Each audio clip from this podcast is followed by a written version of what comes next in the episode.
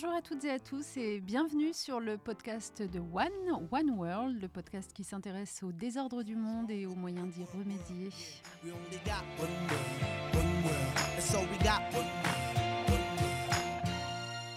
Aujourd'hui, nous avons le plaisir d'accueillir parmi nous Ouh là là, ça va être difficile de le décrire parce qu'il a de multiples facettes. Je vous présente Pascal Blanchard. Pascal, bonjour. Bonjour.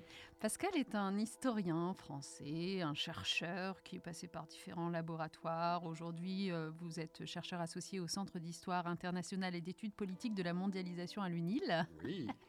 à Lausanne, hein, c'est bien cela. Vous êtes passé par le CNRS et beaucoup d'autres choses. On va y revenir dans un instant. Vous n'êtes pas qu'un historien spécialiste notamment des questions de colonisation, immigration, postcolonialisme. Vous êtes euh, aussi euh, un documentariste. Hein. Vous avez réalisé euh, beaucoup de choses. Alors, dans ce qu'on peut évoquer, par exemple, l'histoire des joueurs afro-antillais et néo-calédoniens en équipe de France de football, mais bien sûr d'autres comme Noir de France et, et bien d'autres. Même chose, vous y reviendrez. Et puis, vous êtes un contributeur régulier euh, du débat public. Et vous avez d'ailleurs été missionné récemment par euh, Emmanuel Macron pour établir une liste de personnalités issues de l'immigration. Euh, on va vous interroger aussi sur ce sujet parce que ça a dû être un sacré travail de sélection. Bref, j'ai voulu raconter rapidement qui vous êtes, mais je vais vous laisser maintenant la parole pour compléter ce portrait robot rapide. Oh, c'est ça, d'abord bonjour à tous et à toutes être historien, c'est pas simplement s'enfermer dans des bibliothèques, donner des cours et écrire des livres. C'est aussi transmettre. Je pense qu'aujourd'hui, nous sommes dans un temps où le métier d'historien doit être un métier justement touche à tout. C'est ce que je dis généralement à des jeunes étudiants qui arrivent. Ne regardez pas ce métier comme un métier où simplement le public va devoir venir à vous, découvrir ce que vous faites. Vous devez aller emmener, un peu comme un pèlerin, et vous découvrez au départ que vous serez des fois plus nombreux sur les estrades que dans les salles dans vos premières conférences. Vous devez emmener vos sujets pour expliquer pourquoi ils sont en résonance avec le temps. Et aujourd'hui, il n'y a pas de support type pour le métier d'historien. Faire des films, des pièces de théâtre, euh, travailler sur des concerts, travailler avec des artistes dans des expositions, travailler sur des fictions, travailler sur des jeux vidéo, c'est notre métier. Parce que transmettre l'histoire, il n'y a pas une manière de le faire. Raconter des histoires, comme on le dit, l'important, c'est que les gens aient envie de les écouter. Donc il faut au contraire être touche à tout. Et en plus, je trouve que c'est intéressant parce que ça oblige à se remettre en question et travailler avec des, soit des technicités, soit avec des individus qui vous emmènent à repenser votre savoir et comment arriver à le transmettre. Et en même temps, il faut continuer à chercher. Je dirais la recherche pure est fondamentale parce qu'elle permet d'ouvrir de nouveaux territoires il y a 20, 30 ans, quand on travaillait, parce que je suis un vieil historien, donc on peut le dire, il y a 30 ans, quand on travaillait sur la colonisation, ça n'intéressait personne. La colonisation est devenue aujourd'hui un sujet euh, épicentral de notre temps présent. Si on regarde la dernière campagne électorale, c'est même le seul sujet d'histoire qui a fait débat entre les candidates et les candidats. Ce qui veut dire que des fois, ce qui nous semble être très lointain du, du présent, en fin de compte, est en gestation. Il faut juste faire émerger des sujets qui, dans l'instant T, ne sont peut-être pas des sujets premium, mais dans 5 ans, dans 10 ans, dans 15 ans, deviendront des sujets majeurs de notre société. Et le public donc euh, auquel vous cherchez à ouvrir toute cette connaissance est notamment un public jeune, puisque vous avez de nombreuses actions éducatives. Vous voulez nous en dire un mot? Je considère que il faut savoir aller dans les écoles pour accompagner les enseignants aujourd'hui quand ils ont soit une difficulté pour appréhender des questions qui peuvent être difficiles, l'esclavage, la colonisation, l'immigration, soit amener des outils. Notre travail d'universitaire, c'est aussi rendre digeste ce qu'on fait. Donc de le rendre accessible pour les plus jeunes. Et quand je dis les plus jeunes, c'est même les 6-10 ans sur certaines problématiques. Et puis aussi de savoir les intéresser à nos programmes. Si on veut que demain une génération d'ados, puis après d'adultes, s'intéresse à des sujets, eh ben, il faut savoir adapter son, son propos à des jeunes classes et les emmener. Alors, il faut, vous ne parlez pas pareil à des étudiants, à des adultes qu'à des très jeunes, c'est certain. Donc il faut trouver la manière de les emmener dans un récit que je trouve passionnant. Je trouve que l'histoire est quelque chose, on le dit toujours d'ailleurs, euh, est-ce que vous aimez l'histoire? Et on vous répond, si le prof était bon, euh, j'aimais l'histoire. Oui, c'est une des rares matières où on a un point de vue qui est lié à celui qui a transmis. Ça veut dire qu'on doit être des transmetteurs et donc on doit aller vers les jeunes publics. Pourquoi? Parce que c'est aussi comme ça qu'on fabrique des citoyens de demain. Et on sait qu'il y a des sujets qui sont très difficiles souvent dans la classe à aborder pour l'enseignant. Tout simplement parce que c'est des sujets qui sont encore, je veux dire, sur cette frontière entre histoire, mémoire, ou qui peuvent être douloureux, ou qui peuvent faire que dans la classe d'école, par exemple, tout le monde n'a pas la même mémoire ou le même bagage. Venir de l'extérieur permet aussi à l'enseignant d'être une sorte de tuteur pour appréhender des questions. C'est aussi pour ça que je travaille avec beaucoup d'artistes, beaucoup de personnalités qui viennent avec moi en classe, des gens comme Abdel Malik, par exemple, comme Leila Slimani, comme Lilian Thuram, parce que ça permet aussi de montrer que ces questions le fait qu'ils les ont appréhendés très tôt dans leur art, dans leur engagement ou dans leur posture, montre qu'ils se sont constitués en tant qu'adultes et que ce sont des sujets essentiels pour le présent. Et puis, vous savez, un joueur de foot, une grande romancière sera toujours beaucoup plus impactante qu'un historien. Nous, en fait, on a des métiers de l'ombre en réalité. Et donc, c'est très important de travailler avec eux parce que ça permet à des jeunes de comprendre que ces questions sont importantes et qu'on peut les traiter sereinement. Voilà pourquoi je pense que le jeune public est important. Lorsqu'on a eu euh, toute cette période euh, de prise de conscience, on va dire, en France euh, du passé colonial et avec un certain nombre de revendications, par exemple de déloger des statuts, etc., lorsqu'on vous voit intervenir, on a le sentiment que votre légitimité n'est pas remise en cause, qu'elle n'est pas perturbée par des questions, disons, liées à votre identité, etc., et que votre parole s'impose plus facilement. Est-ce que vous en avez conscience? C'est une évidence. Il est toujours plus facile de dire qu'il faut respecter ou donner ou offrir plus de place, par exemple, à la diversité, quand vous-même, vous ne demandez pas les places. Hmm. C'est une évidence, parce que j'en dis, bah, il est pas... s'il nous dit ça, c'est qu'il est en train d'avoir un raisonnement d'ordre global, de bien public, et non pas pour son intérêt personnel. Deuxièmement, vous pouvez aussi avoir le contraire. Attention, parce qu'on peut. J'ai aussi été accusé dans les années 90. culturelle. culturelle ou l'inverse, hmm. de trahir la France. Vous avez aussi l'envers du décor de ça. Des gens qui pourraient considérer qu'il ne faut pas toucher à la nostalgie coloniale peuvent considérer que je suis un traître à la France. Vous avez l'envers. Euh, c'est-à-dire que c'est une médaille à deux faces qu'il faut maîtriser aussi. Et puis, ce n'est pas le même dialogue quand je vais au Japon, aux États-Unis, en Inde, en Afrique du Sud faire une conférence. Là, au contraire, on va me regarder comme quelqu'un qui vient explorer mon histoire. Parce que pendant très longtemps, on a considéré que l'histoire coloniale ou l'histoire de l'immigration ne devait intéresser que ceux qui avaient été, en fin de compte, les descendants des ex-colonisés ou des migrants qui sont arrivés. Alors que c'est une histoire qui nous intéresse tous en tant que Français. Quelque part, l'histoire de la colonisation, l'histoire de l'esclavage, c'est mon histoire. Et ça, c'est très nouveau en France de considérer, pour faire simple, qu'un petit blanc, né euh, dans les quartiers populaires, dont les origines sont bretonnes, puisse considérer que l'esclavage, la colonisation et l'immigration, c'est son histoire. Parce que nous sommes en fait la première génération à penser comme ça. Et moi, avec tous mes collègues à la fac, nous ne nous posons même pas cette question. C'est notre histoire. Mais pour d'autres, cette histoire ne pourrait en fait que celle qui vous lie physiquement, charnellement, en termes de la chromie de votre peau à se passer. C'est une erreur parce que quelque part, c'est de fabriquer une forme d'histoire qui ne serait qu'identitaire. Alors que cette histoire, elle est française, pleinement française. Nous ne le croyons pas encore tous comme cela. C'est pour ça qu'il y a un travail à faire. Alors pourquoi c'est si difficile, par exemple, de changer le nom d'une rue? Pourquoi c'est si difficile de se poser la question de faire disparaître une statue de l'espace public? C'est difficile parce que par définition, l'espace public, c'est ce que l'on pense comme figé et qui nous fabrique et qui a fabriqué les générations qui nous ont précédés. Alors qu'en réalité, depuis la Révolution française, la République, la France n'a pas arrêté de démonter des statues et des boulonnets des rues. Il n'y a plus de rue Maréchal Pétain. Parce que vous voyez qu'il s'est passé quelque chose. Mais on a le sentiment qu'en touchant à cela, on touche à quelque chose qui est notre colonne vertébrale. Moi, ce que j'explique déjà, par exemple, quand je fais affaire à des maires qui me posent la question de donner le nom à une rue ou une médiathèque ou une école, je commence toujours par cette phrase, ne changez pas un nom de rue. Vous avez plein de nouvelles rues qui se créent tous les jours, des stations de tramway, de bus, des quartiers qui s'ouvrent. Faites du neuf. Après, allez réfléchir sur la rue Marguerite ou la rue des Roses, qui n'a peut-être pas beaucoup d'intérêt en termes de nom, mais parce que les gens sont très conservateurs aussi avec leur nom de rue. C'est là où peut-être ils ont grandi, ou leur grand-mère vit, et donc on n'a pas envie de changer un nom de rue, on n'a pas envie de changer le nom de l'école où on emmène ses enfants. Donc je dis toujours, allez-y en douceur. Et en même temps, euh, moi qui suis historien, je ne peux pas être pour le déboulonnage. C'est pas possible de détruire le patrimoine parce que le patrimoine nous permet de penser le présent. En même temps, je comprends parfaitement pourquoi certains veulent déboulonner des statuts, aux États-Unis comme en Angleterre, comme en France, qui quelque part insultent leur propre identité ou euh, la mémoire même. Le débat sur Colbert est un débat fondateur d'une réflexion à avoir par rapport au Code noir. Le fait d'avoir euh, aujourd'hui euh, des, avenues à Paris-Bugeaud, ça fait réfléchir par rapport à la conquête de l'Algérie. Et en même temps, si le travail avait été fait en amont, par nos aînés, d'avoir su rééquilibrer les noms de rues. Vous vous rendez compte qu'il y a moins de 2% de noms de rues en France, ou de places, ou d'artères, ou d'avenues, qui portent le nom de personnes issues de l'immigration ou issues des Outre-mer de notre récit national. Alors que l'on sait aujourd'hui que 25 à 30% de Français ont un lien avec l'histoire coloniale ou l'histoire de l'immigration, et 4% à 5% sont des ultramarins. Ça veut dire que nous avons un décalage incroyable de gens qui traversent des rues, qui rentrent dans une école, qui vont à la piscine et qui voient rarement des noms où leurs enfants leur disent Hé, Papa, maman, c'est qui El Wafi?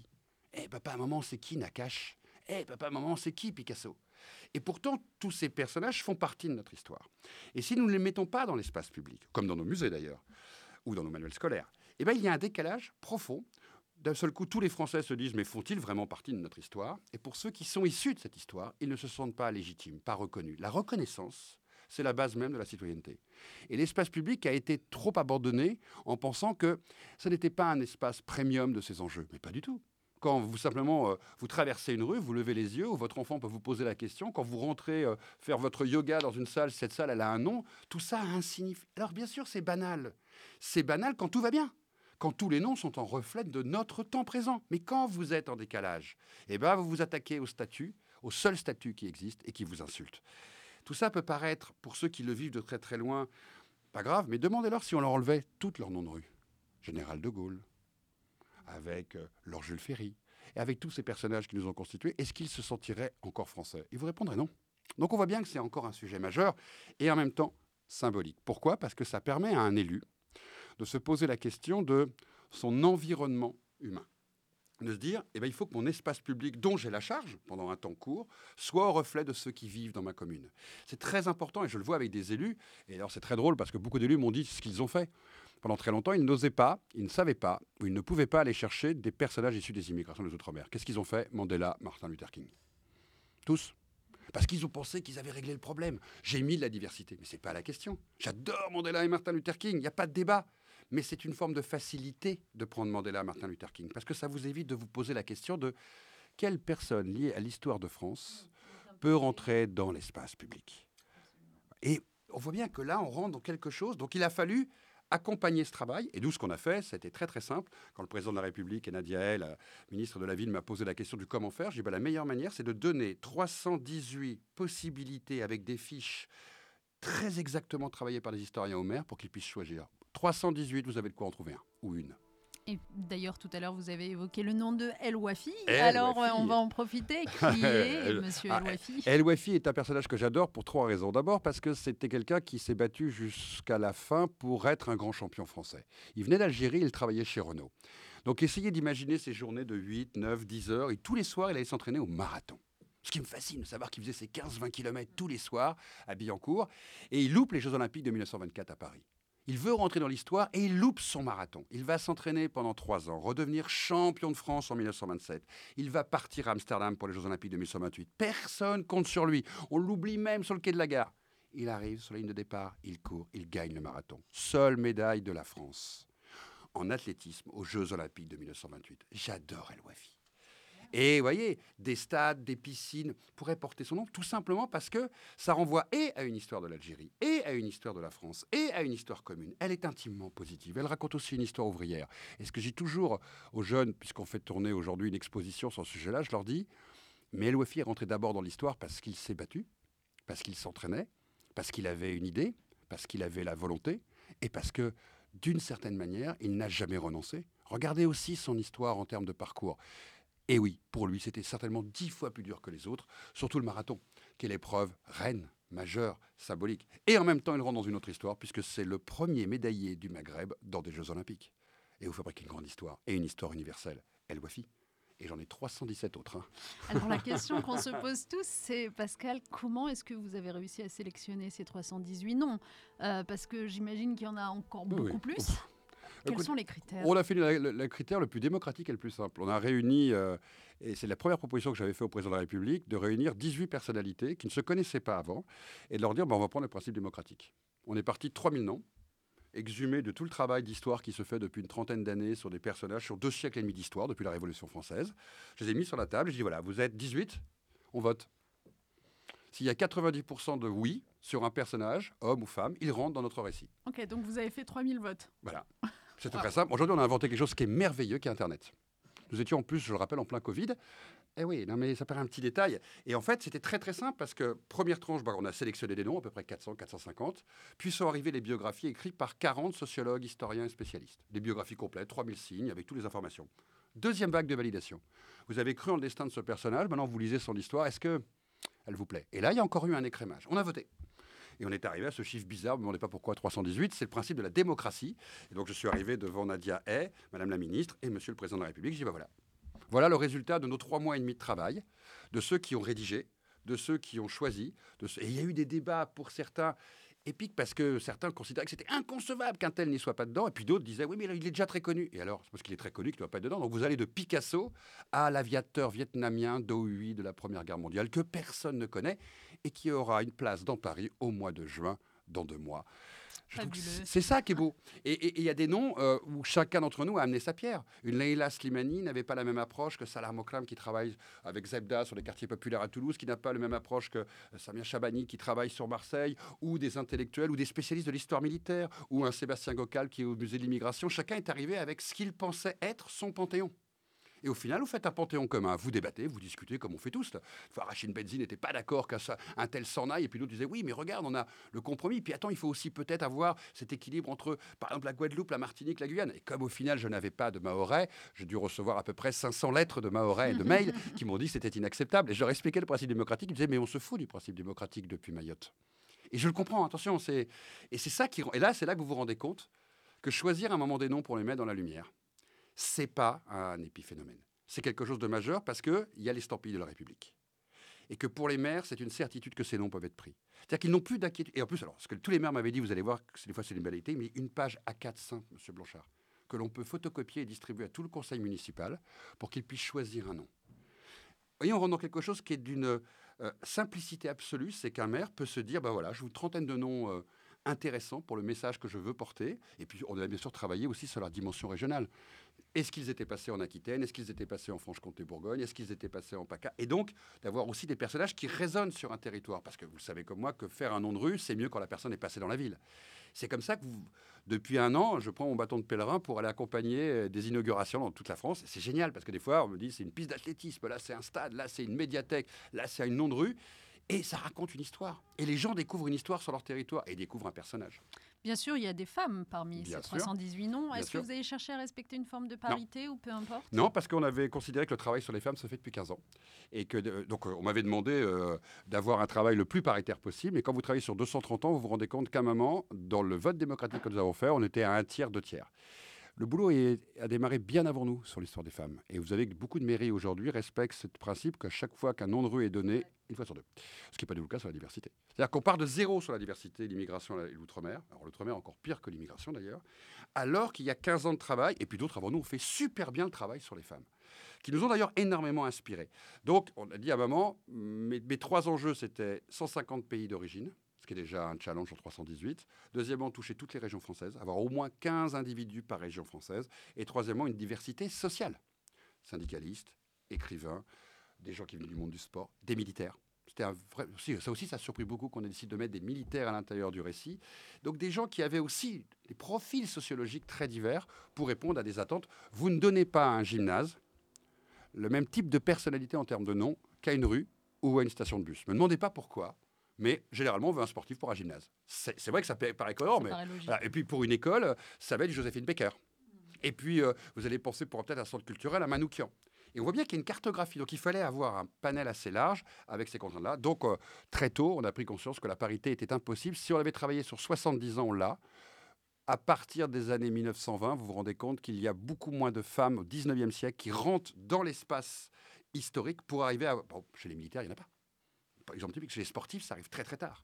Donc on a assumé, on s'est fait donc étrier dessus, et c'est très bien, j'ai assumé en tant que président du conseil scientifique de me faire étrier, et en disant, je comprends, mais aujourd'hui, je ne veux pas fabriquer non plus un...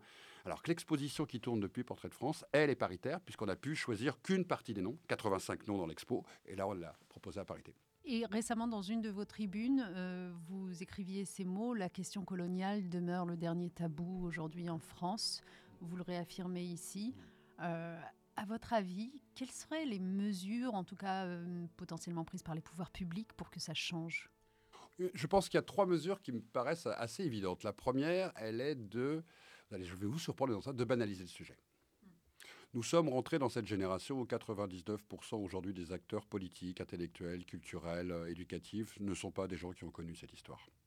Donc commencer à expliquer que c'est l'histoire. Ça ne veut pas dire qu'il n'y a pas dans des mémoires des mémoires douloureuses, hein. mais l'histoire, elle est commune accepter cette idée que les mémoires peuvent être différentes sur l'histoire coloniale, mais que notre histoire est commune. Déjà, changer de cap dessus. Il n'y a plus ces acteurs qui ont fait cette histoire.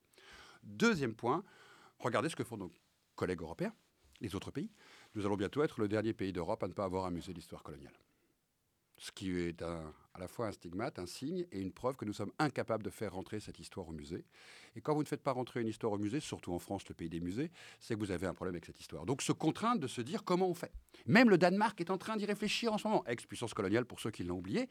Donc tous les pays européens auront bientôt un musée. Bon, l'Italie, c'est encore un peu complexe, ils sont un peu comme nous, alors les Japonais, j'en parle même pas. Là aussi, on doit se questionner. Dans un pays de musée, de ne pas être capable de créer un musée. Et puis, troisième dimension, d'en faire exactement ce qu'a fait la loi Toubira avec l'esclavage d'avoir une fondation qui soit incitative à la fois aider des jeunes chercheurs, à la fois aider des projets pédagogiques de diffusion, à la fois aider des projets en territoire qui vont s'intéresser à ces questions.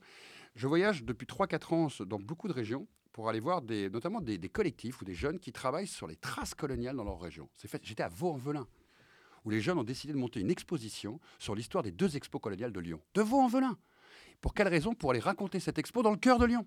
Pourquoi? Pour dire en fin de compte aux Lyonnais, vous savez que vous avez un passé colonial, je trouve ça géant. Il y a dix ans, ça n'aurait pas existé. Parce qu'ils se rendent bien compte qu'il reste des traces inconscientes, non pas seulement là-bas, mais ici.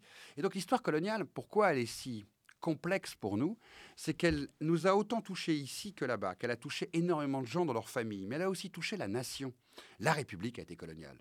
Et nous sommes le seul pays au monde, pays des droits de l'homme, qui a à un moment pu matricer que l'acte colonial devait s'intégrer dans cet espace républicain, ce qui est un paradoxe. Et on l'a construit ainsi. Et en fait, c'est pour ça que c'est dur pour la République de regarder cette histoire, car elle se regarde elle-même. Elle se regarde dans un miroir contradictoire. Et elle est obligée aujourd'hui de faire un travail sur elle-même. C'est peut-être un cas unique avec le Japon, avec l'empereur, où c'est la même chose au Japon. Les Japonais ont beaucoup de mal à regarder leur histoire coloniale parce que ça parle en fait d'eux. Et eh bien nous, nous croyons que l'histoire coloniale, elle était lointaine. Pas du tout elle a été intrinsèquement au cœur de la République, au nom justement de discours sur l'assimilation. Et puis il s'est passé un truc en France, c'est que les gens des ex-puissances coloniales sont venus vivre dans ce pays. Personne ne l'avait imaginé au XIXe siècle, hein. alors encore moins quand l'histoire coloniale a commencé. Tous ces éléments-là font que c'est une histoire qui est complexe, qui est douloureuse, mais qui est essentielle. Elle est essentielle parce qu'elle nous parle aussi du présent. Et elle fait que cette troisième génération aujourd'hui ne veut plus transiger sur le temps qu'il va falloir donner au temps pour regarder en face. Sinon, ils vont continuer à déboulonner beaucoup de statuts. Pascal Blanchard, qu'est-ce qu'on entend par postcolonialisme? Le postcolonialisme, c'est regarder le présent à l'aune des effets de la période coloniale. Donc c'est souvent l'après, mais pas que l'après. C'est aussi de comprendre le présent avec l'effet levier qu'a pu provoquer la colonisation dans des événements du présent. Je vous donne un exemple très clair. L'histoire de l'immigration italienne, espagnole, portugaise en France n'est pas la même que l'histoire de l'immigration algérienne, marocaine, sénégalaise, voire des présences guadeloupéennes ou antillaises ou réunionnaises en France. Pourquoi? Parce que le poids du colonial impacte le présent dans la manière de regarder ce présent. Nous ne pouvons pas les regarder sans intégrer une grille de lecture postcoloniale. Elle ne remplace pas les autres elle est une des manières, à côté des autres, l'histoire sociale, l'histoire économique, l'histoire politique, l'histoire des idées, pour arriver à mieux comprendre le présent. Il y a des héritages, il y a des continuités. C'est la raison pour laquelle, par exemple, euh, des euh, Marocains euh, vont se référer à une histoire qui est celle d'un protectorat. Bien sûr et pas euh, une histoire de colonie comme c'était le cas en Algérie, par exemple. Tout à fait. Et ils vont, les Algériens vont dire l'inverse. Vous, les Marocains, vous avez été un protectorat et nous des départements. Non, mais alors, je peux vous la raconter pendant des heures. Et c'est très intéressant parce que, mais ça va même beaucoup plus loin. Euh, l'histoire, euh, des fois, qui n'est pas compris, les gens disent, mais ils sont maintenant immigrés de la troisième génération, tout ça est loin. Ah non, non, non. Quand ton arrière-grand-mère a été indigène, c'est pas avoir été immigré c'est pas la même histoire. Et oui, quand on regarde le, récit, justement, oui, c'est pas la même histoire. C'est pas la même histoire dans le récit commun aussi que la France a pu avoir avec des pays très anciens comme l'Algérie ou encore plus anciens comme les Antilles. Donc tout ça fait des résonances, provoque dans le présent des choses qui nécessitent une grille de lecture qui interroge le colonial pour mieux comprendre le présent. Vous ne pouvez pas comprendre cette campagne électorale, par exemple, si vous ne comprenez pas l'héritage post-colonial de certains candidats. C'est impossible. En fait, contrairement à ce que disent vos détracteurs, c'est pas battre sa coulpe que de faire des études postcoloniales. Non, c'est l'inverse. c'est plutôt. C'est l'inverse. Je vais vous dire, c'est exactement l'inverse. Si nous ne le faisons pas, à un moment, d'autres viendront nous mettre devant nos statuts et n'auront plus envie de discuter. Alors que je pense que, je le dis toujours, que nous ayons des mémoires différentes, je disais tout à l'heure, est logique par rapport au récit et ce que nous portons chacun dans notre fort intérieur. Mais nous avons une histoire commune. Cette histoire commune, comme le dit mon ami Alain Bambourcou avec qui j'ai fait mon dernier ouvrage, a des parts de lumière et des parts d'ombre. Si Alain écrit si bien en français Olela Slimani, c'est parce que ce français a été aussi la langue de la colonisation, est aujourd'hui devenu une langue qu'ils ont presque prise comme la leur et qu'ils transmettent maintenant aux autres. Tout n'est pas ténèbres, bien sûr, tout n'est pas lumière. Mais nous sommes la génération d'après. Si nous n'écoutons pas ce que chacun a à dire, nous serons à un moment dans un rapport conflictuel avec ce passé. Et d'autres pays nous ont montré qu'on est capable de traiter les passés douloureux. Regardez, l'Allemagne a fait ce travail sur sa propre histoire. Nous devons simplement le faire. C'est complexe parce que nous sommes dans un pays où le rapport aux politiques à cette histoire a été très important pendant très longtemps. Nous sommes aussi dans un pays où beaucoup ont été humiliés, les harkis, les pieds noirs, les enfants de l'immigration coloniale. Chacun, dans sa case, n'a pas trouvé sa place dans l'histoire de France. Pas plus d'ailleurs les pieds noirs que les enfants du FLN, d'une certaine manière. Et donc on se retrouve avec des orphelins de l'histoire. Des gens qui ont le sentiment que s'ils ne se battent pas eux-mêmes, à coups de piolet, ils n'auront pas de place dans l'histoire. Ils pensent qu'il faut prendre la place du voisin. Pas du tout. Il y a la place, pour, comme dans notre recueil de 318 noms, pour que tout le monde trouve son espace. Et là-dessus, on a un énorme travail à faire pour éviter qu'un jour cette mémoire douloureuse devienne une revendication purement identitaire. En fait, l'identité, c'est pas un gâteau dont on se partagerait les parts et qui serait de plus en plus petite à mesure qu'on serait nombreux à se les partager. Non. En fait, ça s'agrandit en réalité. Regardez, à chaque fois qu'il y a eu un roi de France en France, euh, on a juste créé une page de plus d'histoire. On ne supprime pas un roi de France parce qu'il y en a un nouveau qui arrive. Hmm. Pourquoi voulez-vous qu'on supprime des... Moi, je ne suis pas pour supprimer des parts de On ne supprime pas l'apprentissage de l'histoire de la chrétienté parce ah qu'on introduit un peu d'apprentissage d'histoire de l'islam. Je, je, vais vous donner l'exemple qui nous a fait rire. Le premier endroit où on a fait l'exposition Portrait de France, c'est à Reims. Et quand on m'a proposé l'endroit, j'ai dit non, j'aimerais bien faire au musée Saint-Rémy. Parce que Saint-Rémy, c'est celui qui a sacré Clovis. Et là, on est au cœur de notre récit français. Il y a de la place pour El Wafi et Clovis. Si vous en enlevez un des deux, la France n'est plus la France. Et c'est ça qui est important à comprendre. Nous ne sommes pas aujourd'hui dans une nécessité de supprimer des choses pour que d'autres respirent. Nous sommes à dire que nous devons avoir une respiration suffisamment ample pour pouvoir intégrer, en fin de compte, tout ce qui fait notre... Nous ne serions pas aujourd'hui ce que nous sommes si tous ces destins cumulés n'avaient pas été là. Euh, quand je raconte à des, à des gamins qu'au 19e siècle, il y a eu un jour un, homme qui s'appelait Heredia et qui a été élu président du conseil municipal de Paris, il venait de Cuba, il était noir, les gamins de Parisiens me regardent avec des yeux et, il a fait quoi d'autre, monsieur? Bah, Il a été ministre aussi. C'est lui qui a inventé les bibliothèques municipales, puis il aussi était député. Et puis il était anti-boulangiste. Et là, vous avez des gamins, monsieur, vous êtes en train de dire qu'il y avait un maire noir à Paris au 19e Oui. C'est le paradoxe de notre pays quand même. Hein. Nous sommes un pays, vous avez cité quelque chose qui va faire, parce que c'est un vieux film, sur l'histoire des présences noires en équipe de France. Vous allez dire quel intérêt de travailler là-dessus? Nous sommes le premier pays au monde occidental qui a eu un noir dans son équipe de France. C'est pas n'importe qui, en plus il est de notre recueil. Il s'appelle Blaise Diagne. C'est le fils de Raoul Diagne. Et donc, pardon, c'est l'inverse. Raoul Diagne, le fils de Blaise Diagne. Et d'un seul coup, on se dit, ah ouais, donc la France, pays complexe, c'était aussi quand un pays qui a inventé une part de diversité que les autres, en fait, n'avaient pas encore fait germer. Tout à l'heure, je vous interrogeais sur le sens euh, du mot postcolonialisme, parce qu'il y a un autre contexte dans lequel on l'entend parfois. Je me remémore, par exemple, le dernier euh, sommet France-Afrique euh, à Montpellier, donc, où étaient présentes et de la diaspora d'Afrique installée en France et des Africains. Euh, et un certain nombre de revendications se sont fait entendre de, que, la France puisse cesser d'avoir à l'égard de certains pays euh, une relation qu'on qualifiait de post-colonialiste. Et donc je voudrais quand même, je sais bien que vous êtes un historien, mais on aura compris que vous êtes aussi un acteur du temps présent, et les historiens sont aussi parfois des historiens du temps immédiat, que vous portiez un regard, vous, sur... Euh, bien sûr, la France n'a plus de colonies à proprement parler, mais diriez-vous qu'elle a encore un rapport de ce type avec certains pays? Elle a en tout cas un héritage. Et cet héritage fait qu'il y a encore des deux côtés de la rive, en Afrique comme en France, des pratiques qui s'inscrivent dans la continuité de cet héritage. C'est-à-dire que la France est encore perçue comme la vieille puissance coloniale.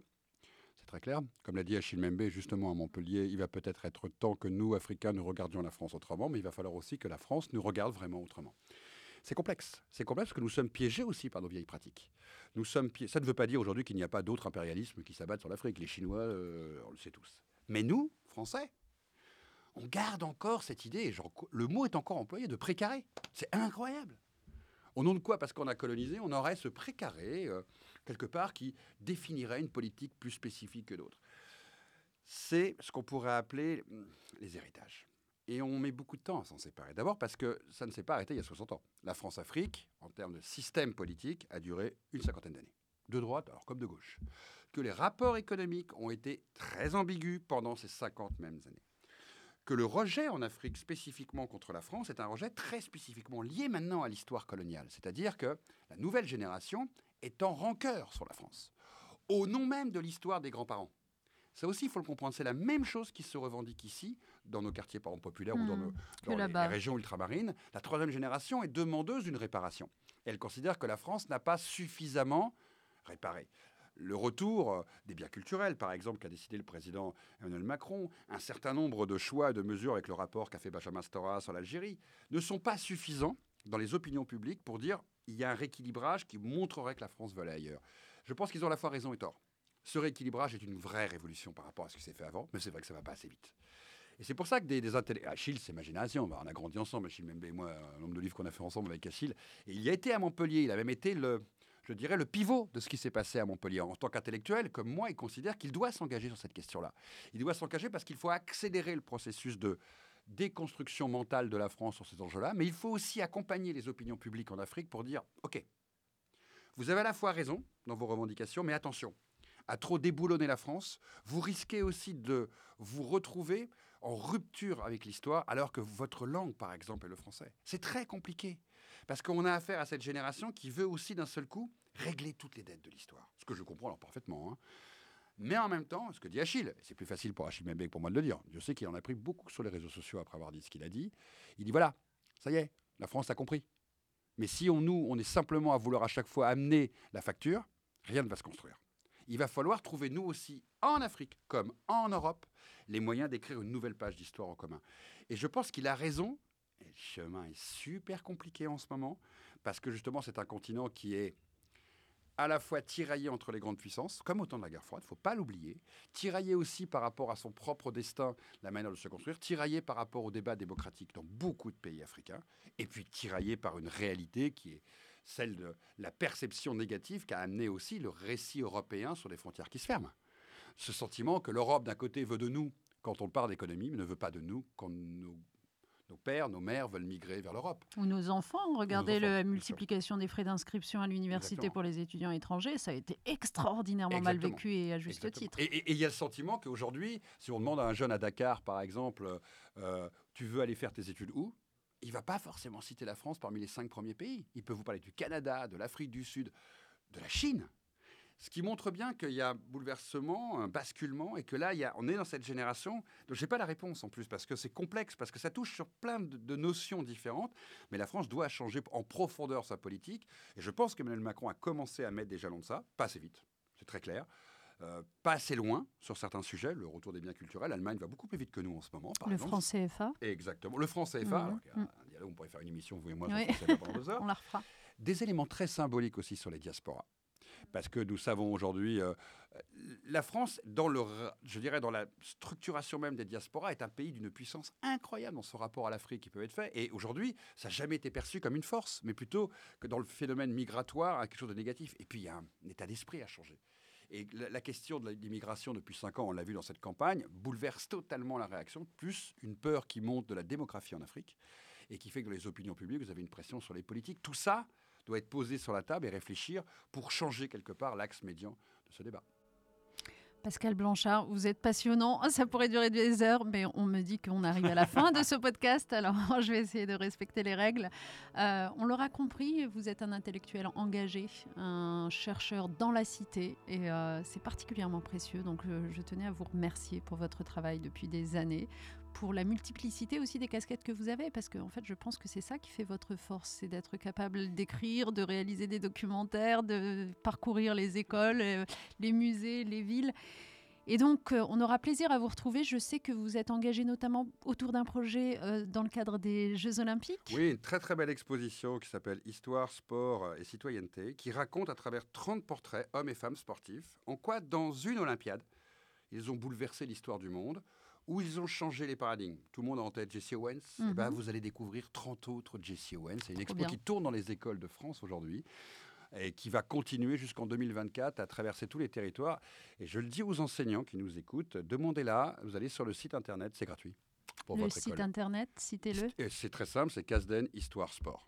Ok, la mutuelle des, des, enseignants, vous la connaissez tous, donc j'ai pas doute. Et c'est très important parce que ça permet de raconter une autre histoire en passant par le sport euh, aux jeunes aujourd'hui et découvrir que la grande histoire se raconte aussi en partant d'une piste d'athlétisme ou d'un terrain de sport et c'est bon même pour les non-sportifs dont je fais partie. Merci infiniment et à tous nos auditeurs, je rappelle que vous pouvez commenter euh, cet épisode ou adresser vos questions, on les lui relayera évidemment à Pascal Blanchard sur notre compte Instagram.